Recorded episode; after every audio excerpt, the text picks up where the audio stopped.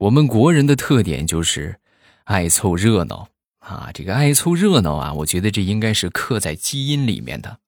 给你们举例说明啊，前两天我点了一个外卖啊，因为这个疫情的原因不能送过来啊，其实也能送，就是他需要绕一个挺远的一个路，从那个正门进来啊，就从这边离我小区近的这个门他进不来啊。然后呢，当时他一般都是我下去拿。那回外卖到了，外卖到了之后呢，这个外卖员就给我打电话，哎，你外卖来了，就在这个东边这个小门这个地方，你过来自己取一下吧。啊，我说行，你帮我放到那边那个外卖柜吧，一会儿我过去拿。另外就是你，你记得那个正门那个地方，你别走啊，那地方有人打起来了啊，你小心点然后我刚说完，这个外卖小哥就说：“是什么？你们这小区正门吗？哪门？北门那个吗？”啊，我说对，北门。行，那我给你送过去啊！我给你送过去，你等着吧。这是生怕错过一场好戏呀！啊，马上与未来开始我们周五的节目，分享我们今日份的开心段子。今天是二十六了啊，离过年越来越近了。开始之前要感谢一下我们上一期打赏的朋友，这个叫欧阳子墨啊，谢谢你的支持。大家听得开心，也可以简单粗暴的爱我一下。这个简单粗暴的方法，就是在播放进度条的上方有一个很明显的“赏”字啊，就不要控制你自己，来吧，简单粗暴的爱我一次吧。来分享我们今日份的段子，说现在小学生啊，我觉得这个脑洞真的挺大的。我一个小侄子，然后他就上小学二年级，那天呢，他这个假期作业啊。有这么一个题目啊，这个题目是什么呢？就是如果你不小心溺水，附近没有人过来救你，那么你该如何自救？我看到我小侄子写的答案，我都懵了，同志们，他写的是把水喝光，是吧？咱说这个脑洞啊，我也是服气呀。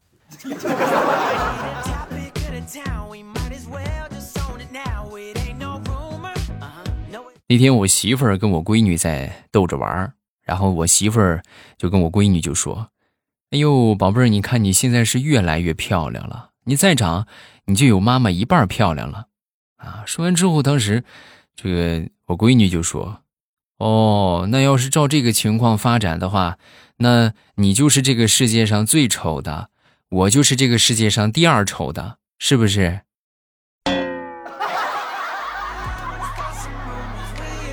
宝贝儿，这话是谁教你的？爸爸爸说的呀。爸爸一直说你是世界上最丑的人。不说了，我要去跪搓衣板去了。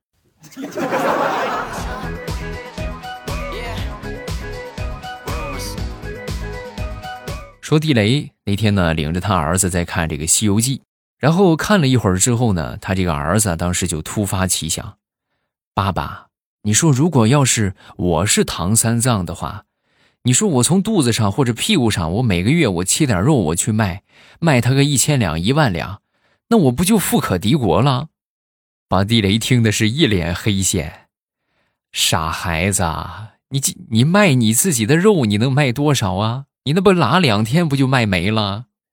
那爸爸我应该怎么办？还怎么办？你没听你未来叔叔说呀？磨脚皮卖呀，对不对？那个东西天天有。然后你就磨脚皮，然后就卖，卖点粉就得了，卖什么肉啊？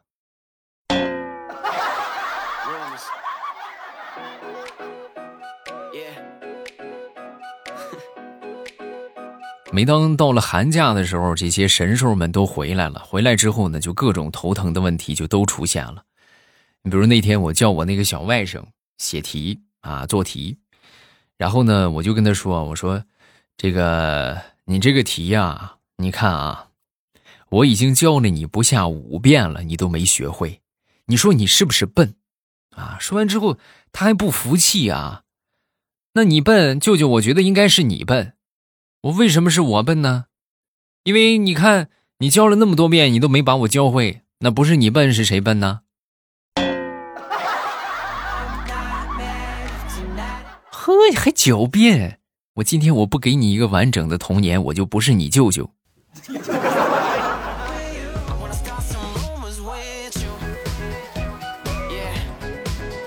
我这个小外甥对我还是挺好的。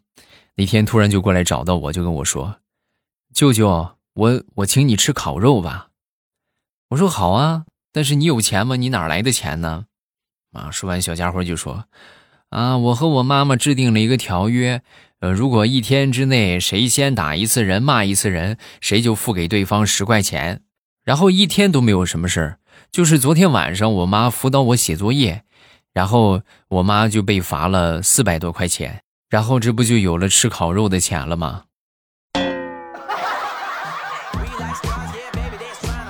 所以你们能理解什么叫做成年人的崩溃，从辅导孩子作业开始。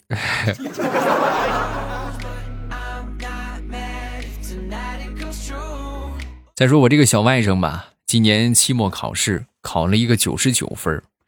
回到家本来应该挺开心的，九十九分呢不得了了，是不是？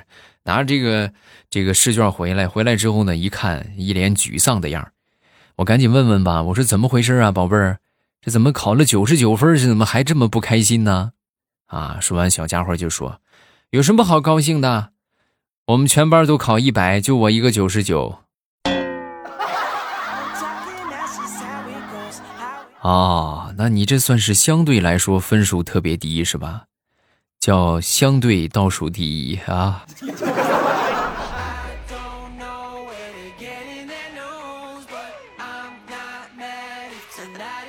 上个星期领着我小侄子去我们附近的一个动物园然后动物园里边有一个老虎馆啊，就是看老虎的，就隔着玻璃你能看见这个老虎不停的走来走去，走来走去，啊，当时呢挺高兴的。啊，很高兴就说：“啊，舅舅舅舅，你快看，这个老虎好像很喜欢我的样子。”我说：“宝贝儿，它不是喜欢你，它就是单纯想吃你。”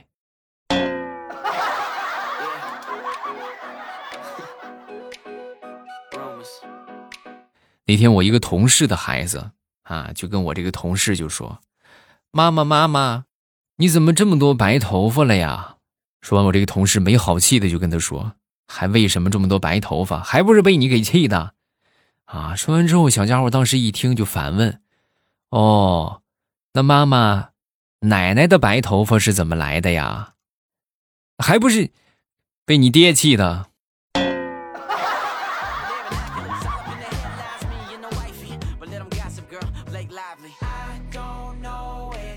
昨天吃完饭，在我们小区里边闲溜达。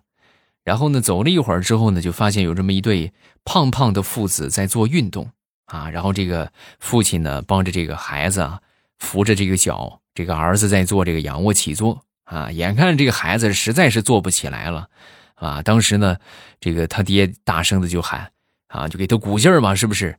你以后想不想娶一个老婆像你妈一样？一听这话，当时这个儿子干劲儿就来了，我不想。然后吭哧吭哧吭哧又做了好几十个。我当时我就特别好奇，哎呀，就是阁下的妈妈到底长得有多寒碜呢？啊！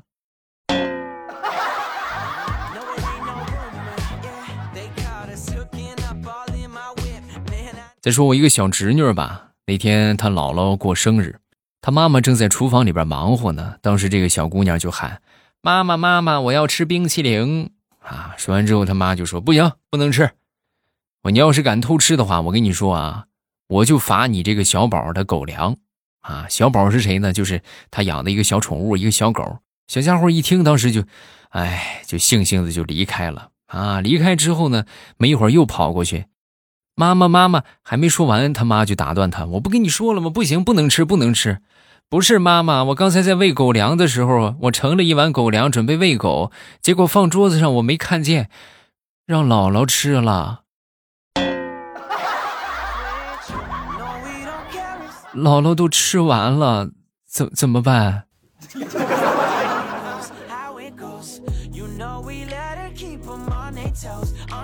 那天跟我小侄子在家里边读书啊，然后他买了一本书，叫做什么什么歌啊？什么歌？就是就是一个什么呢？就是类似于啊，就为什么十万个为什么一样啊？就是四句问，然后四句答啊。然后还有一些脑筋急转弯啊，没一会儿之后呢，小家伙就看的，呃，烂熟于心了，甚至都能背过虽然说都能背过，都很熟了，但是呢，他不理解这是什么意思，然后就过来问我，就开启了十万个为什么的模式啊！过来就问我，叔叔，你能不能跟我说一说，为什么只能男人和女人结婚，为什么就不能女的和女的结婚，男的和男的结婚呢？叔叔，你给我解答一下。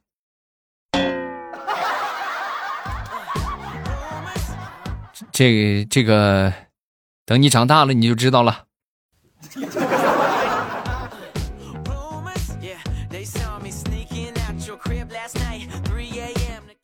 再来说一个我小学同学的事儿。我这小学同学是个女生，然后有一回呢，就把他们班上一个男生啊给打了啊。打了之后呢，对方的爸爸就很生气啊，是不是啊？我去找他们去，然后就去他们家啊。结果进门的时候啊，刚好也差不多是这个时候。他们家里边是干什么的呢？是卖猪肉的啊，就是统称屠夫啊。然后他去的时候呢，刚好他们家在干什么呢？在杀猪。他一进门就看见他爹呀，照着这个猪头啊，就咔就一刀啊，上去一刀之后呢，正好他进来，进来他爹把这个刀拔出来啊，拔出来之后那个血呲呲的老远，呲了他一脸。啊，然后拔出来之后呢，当时扭头就问他：“啊，什么事儿啊？”啊，说完之后，当时他爹：“啊啊哈，没没什么事儿，这不就是孩子身子弱，老老是摔跤，我来买两斤猪肉给他补补身子。”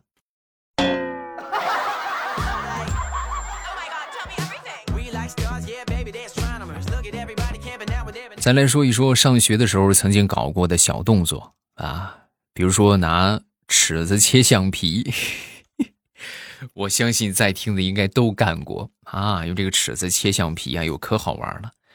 然后我呢，有这么一个阶段，就是特别迷恋这个事儿啊，买了橡皮，买了好多啊，然后切的就七零八碎的。有一回我正切着呢，正切的热火朝天呢，突然我们班主任就从我后边就出现了，然后从后边就扒拉我，我来瞅瞅。你这整了几个菜啦？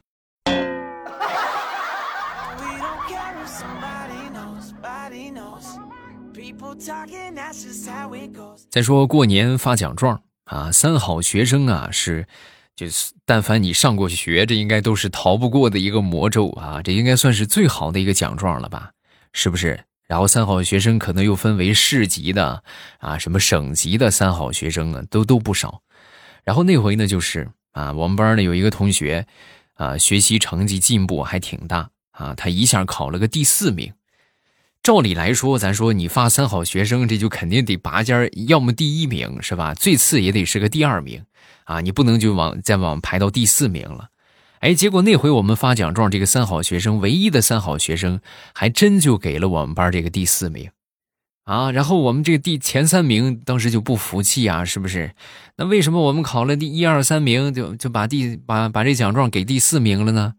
说完之后，我们老师就说：“啊，因为你们跟他这个情况不一样，你们这属于是正常，天天考前三名，人家这是从十多名一下考到了第四名，这么大的进步，那必须得给他呀。再者说，你们三好学生都拿了多少回了，要那么些奖状有什么用？”进步大的同学需要鼓励，明白吗？我那时候脸皮比较厚啊，我当时考了是二十多名，然后我就跟老师说：“我说老师，我我也需要鼓励。”老师很客气，出去。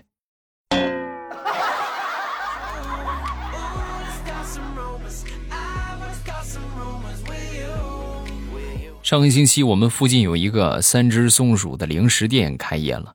开业之后呢，当时有一个人形的松鼠，就是站在这个零食店的门口啊，好多小朋友就过来围着拍照，啊，拍照之后呢，当时就发现这个店里边啊还立着一只松鼠，然后当时呢看到这第二只松鼠之后，我跟我小侄子一块去的啊，我小侄子的问题就来了，哎，这三只松鼠，三只松鼠，还有一只呢。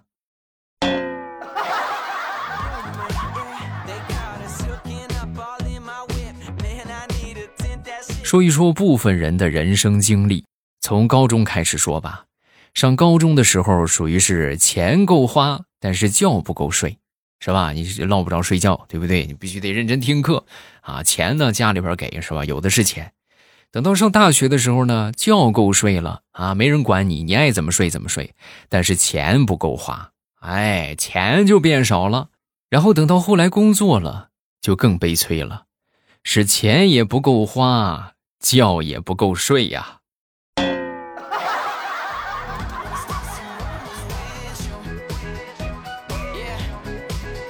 老家邻居的儿子准备结婚了啊！临结婚之前呢，他给他这个好朋友打电话啊，就邀请过来吃饭嘛，是不是？然后当时就给他一个好好兄弟就打电话，就说：“我这过两天结婚呢，你来吧，啊，来吧，大喜的日子是不是？你来说点什么啊？”说完之后，对方就说：“啊，说点什么？哎呀，那怪不好意思的。但是你都说了，那我就点一个油焖大虾。”再点上一个糖醋排骨吧，啊，我比较喜欢吃这两样，好吧，我到时候你结婚的时候我去吃啊。大哥，你这个理解能力是有点残疾吗？啊，我问的是你说点什么，你来说点什么，我不是说让你说让你点点什么，真费劲。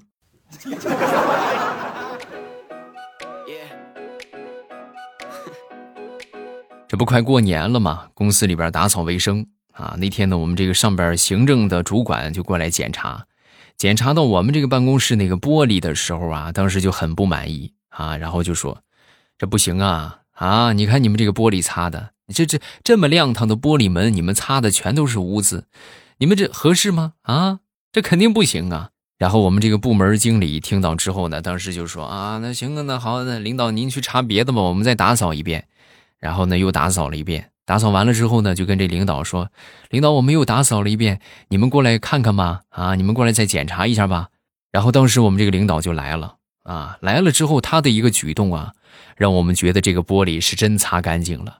啊，领导当时都没反应过来啊，直接吧唧一下，就拍在这个玻璃门上了。啊，这是玻璃吗？这是。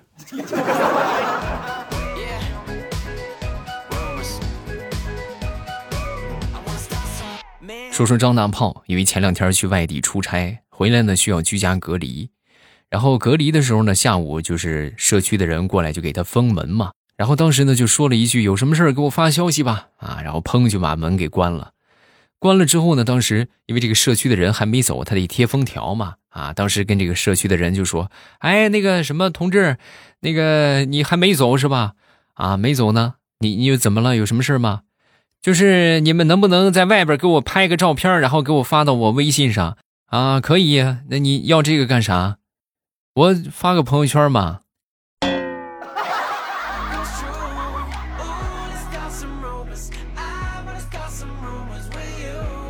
那天我就被一个美女质问。啊！我跟她说：“我说我我从来不说假话，你相信我。”啊！说完之后，这美女当时一听就更生气了。你还跟我说你不说假话啊？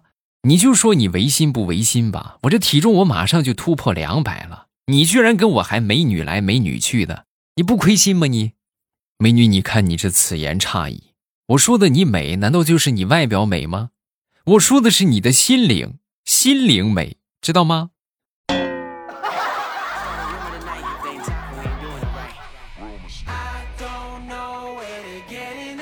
好，段子分享这么多，下面我们来看评论。首先来看第一个，叫笑话，我最爱听了。有一天我去菜市场买菜，然后呢就买青菜的地方，我就问这个小贩儿：“这个青菜多少钱一斤呢？”这小贩儿就说七块。我说怎么这么贵呀？你便宜点儿，三块行不行啊？说完，这个小贩儿就说：“我们这个菜很绿，特别新鲜，能便宜吗？”你这话说的还那么绿，那你卖那么贵，他脸能不绿吗？这菜都替你臊得慌，要不是我跑得快啊，这老板扔的大蒜就砸我头上了。下一个叫听友二五二三五七，未来先生的奏折朕已阅啊，为我们国家的各方面领域提供了修改意见，写得很好。来人给未来先生赏银一百两啊，谢谢你啊啊，你还是留着你自己花吧。下一个叫辣物陈，我爸前几天我在看淘宝，跳出来一个推广头像，和你们家朕开心很像，也是一个皇上。我突然觉得你似乎是已经放弃你的淘宝店了，微信公众号什么的也有点可惜。再好好经营经营，其实会很好的。我们会继续支持你的，是不是？喜马拉雅不让你在段子里打广告了？没有啊，主要是我从去年吧，就从我录小说开始，我就突然就是也不能说顿悟了吧，我突然就是想通了这个事儿。啊，我觉得应该给大家提供更多更好的节目内容，然后让大家用更小的这个成本代价来听到更好的作品，啊，而不是说去这个一味的去让大家去买点什么啊，就是让你们过来啊，就消费大家吧，啊，我觉得还是应该有一种利他思维，给大家带去欢乐。是不是？比如说多录点小说啊，录点好书，然后让大家用一个很低的价格，一年可能花几十块钱，然后开一个会员，就可以听到我所有的小说。先利他，再利己，或者说只利他。然后呢，我觉得这对我来说也是一件好事儿。其实段子也是在利他，只不过这个利他的成分可能和利己的成分要公平相交啊，就是有一部分利他，有一部分利己。啊，因为你们来说就是听免费的节目，然后同时对我的好处是啥呢？我可能会在节目里边宣传一些东西，比如说可能会接到一些赞助哈，会接到一些代言啊，等等等等。总之就是让大家用最小的成本代价听到更多更好的节目，这就是我的宗旨啊。以后呢，就是我主要的发展方向，可能偶尔也会干点别的，但是应该不是主要的。大家就等着听好作品就可以了。想收听到我更多的作品，大家记得点一下我的头像，进到主页。主页里边有很多的有声书的专辑，喜欢听什么，然后点上订阅，你们就可以收听了。很简单，很方便啊！去吧，我会在小说的评论区和你保持互动，来玩啊！